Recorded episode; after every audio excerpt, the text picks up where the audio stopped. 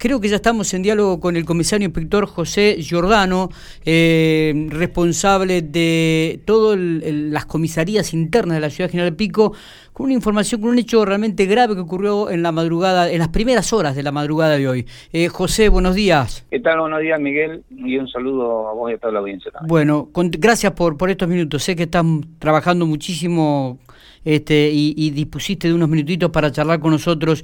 Hubo un hecho importante, grave, que ocurrió en las primeras horas de la madrugada, José. Eh, ¿Nos podríamos conocer algunos detalles del mismo? Sí, sí, ciertamente fue un hecho que ocurrió ahora 01 aproximadamente, que cuando toma conocimiento la policía, y la información por la cual acudimos a mm, calle 44 bis, entre 1 y 3, eh, es porque una mujer eh, un llamado que había sido agredida por su pareja.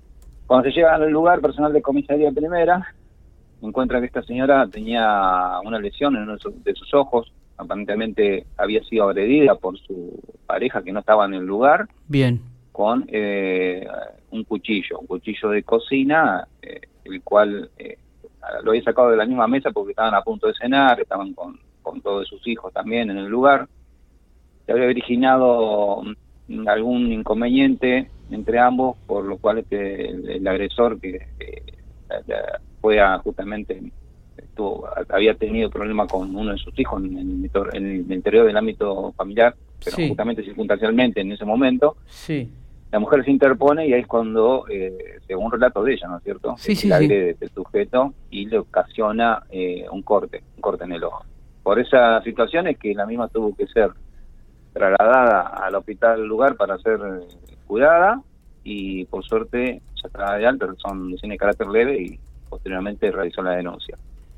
En ese mismo interín en que el personal interviene en ese caso y pasa la novedad porque el sujeto agresor se había dado la fuga, sí. es que personal de eh, género de la policía eh, logra ver el vehículo en el cual esta persona, el hombre, se había ido, se había ausentado del domicilio y lo encuentra justamente eh, que había colisionado en calle 9 44, habiendo producido la rotura del mismo, entonces eh, lo, lo, demoran. Lo demoran y es trasladado a la comisaría primera eh, a efecto de seguir los trámites de rigor, ¿no es cierto? Claro, claro.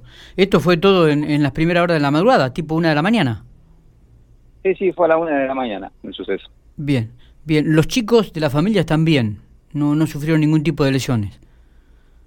Sí, sí, por suerte también hay hijos que tienen en común, hay hijos que no son en común, pero digamos que no estaba sola esta mujer en el lugar. Bien, bien. Eh, bueno, bueno, realmente un hecho importante como para este, destacar en, las primeras horas de la madrugada de hoy. José, en relación al hecho de ayer de los dos policías agredidos, ¿cómo están los efectivos policiales? Los policías, por suerte, están bien, están fuera de peligro. Si bien tienen golpes en diferentes partes del cuerpo, producto principalmente de la caída. Sí. Ya que ambos tienen dolencias de su muñeca, que bueno, uno de los lugares más vulnerables cuando se caen de la motocicleta. Eh, también lo tiene otra parte del cuerpo porque fue una caída a, mucha velocidad y fue eh, muy fuerte, digamos. Claro. Eh, por el momento, digamos que físicamente se están recuperando favorablemente.